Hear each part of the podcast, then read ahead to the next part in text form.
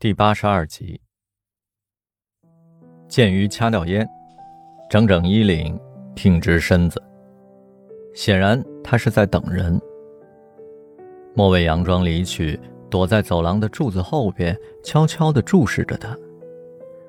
客人基本散了，真空乐队的主唱棋子和吉他手从后门走了出来。棋子摘掉了蓝发套，露出了微微泛黄的发髻。现在的他跟舞台上判若两人，不变的是那标志性的水蛇腰。剑鱼迎了上去，他脱下了自己的夹克披在了他的身上。妻子倚着他的肩膀，踢掉了锥子般的高跟鞋。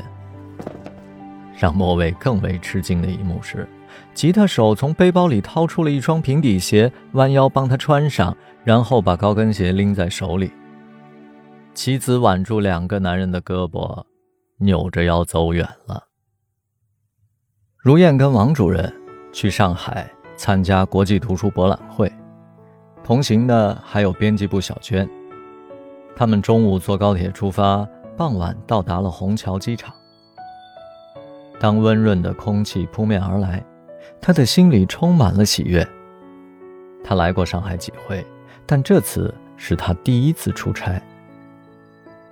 吃过晚餐，小娟要去逛商场。王主任问如燕：“想不想去看最新上映的科幻大片？”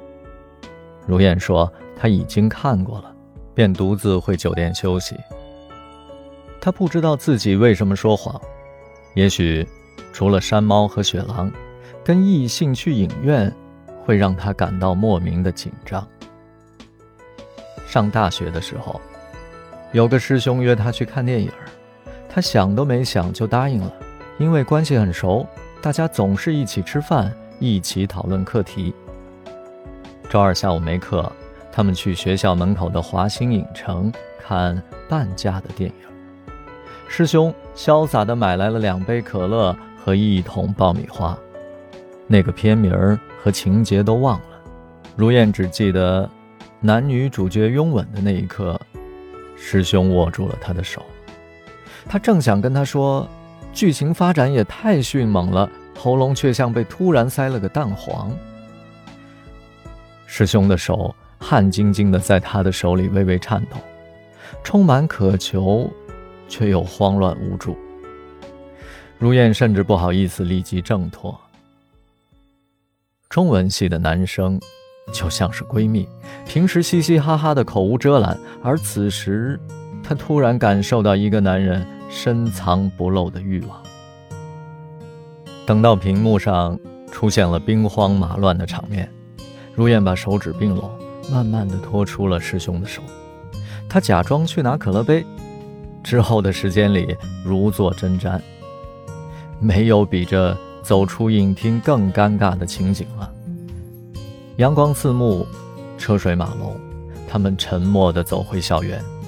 直到毕业，都没有再说一句话。如燕洗完澡，对着镜子吹干长发。她想了想，一个大男人在异乡的夜晚独自去看电影，也挺无趣的。他有点后悔拒绝了王主任的邀约，毕竟在单位他是最照顾他的人了。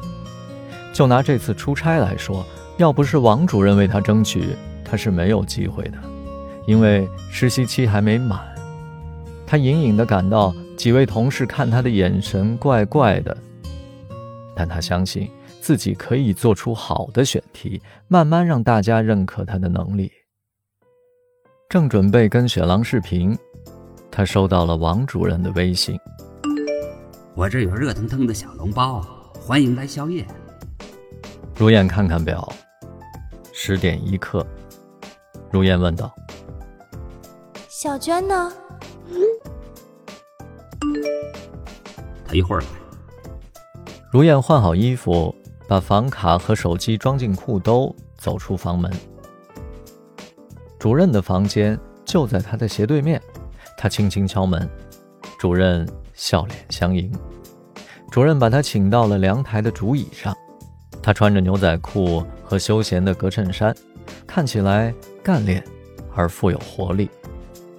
主任说电影很脑残，看了一半就出来了。他在美食街买到了正宗的蟹粉小笼包子。他打开餐盒，递上叉子，让如燕趁热吃。